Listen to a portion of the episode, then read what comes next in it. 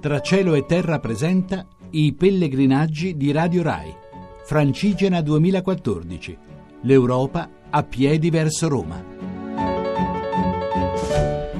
Un saluto da Sergio Valsania e da Barbara Orizzi. Barbara Orizzi che dove è arrivata oggi di bello? Beh, allora diciamo che eh, non siamo propriamente arrivati a Pietrasanta, che sarebbe eh, dovuta essere la nostra meta. Eh, abbiamo, come dire, attraversato tutta Massa e ci siamo fermati un po' prima del castello Aghinolfi.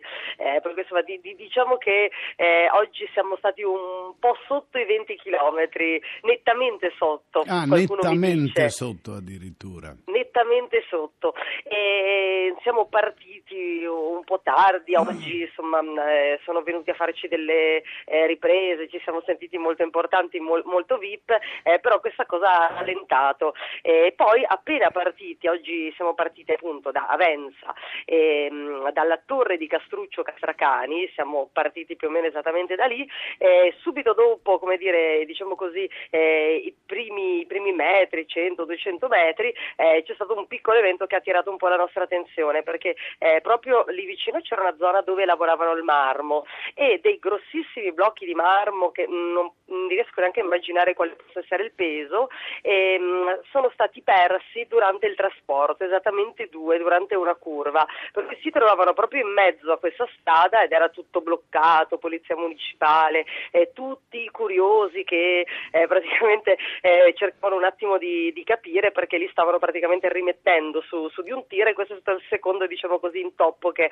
un pochino ci ha fatto, ah, ci ha insomma, fatto avete guardato tempo. lo spettacolo? Avete... Beh, allora, ovviamente io e, e la mia collega, eh, come dire, mm, eh, di, di, Sofia, eh, abbiamo guardato, abbiamo capito che non si era fatto male nessuno, che la cosa non era grave e abbiamo proseguito, però i maschietti in questi casi perdono un po' più tempo, vogliono capire come viene rialzato il blocco e tutte queste cose, per cui sono rimasti a fare fotografie, filmati, ma noi insomma, abbiamo guardato, non si è fatto male nessuno, tutto a posto, siamo proseguiti seguite, diciamo, però ci siamo un po' dispersi tra di noi eh, dopo questa prima partenza. Ma mi e... dicevi che è molto bello il, il tratto iniziale, quello sì. fino a Massa eh, praticamente fino a mm, una zona prima di arrivare a Massa che si chiama Mirteto. E, è bellissimo perché praticamente c'è una zona dove ci sono le ginestre, per cui c'è questo colpo, colpo d'occhio mm, totalmente giallo e tu ti ritrovi con, eh, come dirti, eh, una vista mare perché si passa da Marina di Clara a Marina di Massa, per cui insomma hai il mare, hai le ginestre e poi hai tutta una via delle, dell'uva eh, con appunto tutti questi questi uliveti con ehm, quella che forse potrebbe sembrare come dire una, un panorama molto più come dire toscano ecco diciamo e per quello che uno poi ha all'immaginario della, della Toscana ecco diciamo eh, però c'è anche il mare eh, ma la, la, Toscana c'era... è anche mare eh? la Toscana eh, ha sì. una costa lunghissima però è vero che nell'immaginario però lì siete già in Versilia eh, quasi che è la, la zona marina classica della Toscana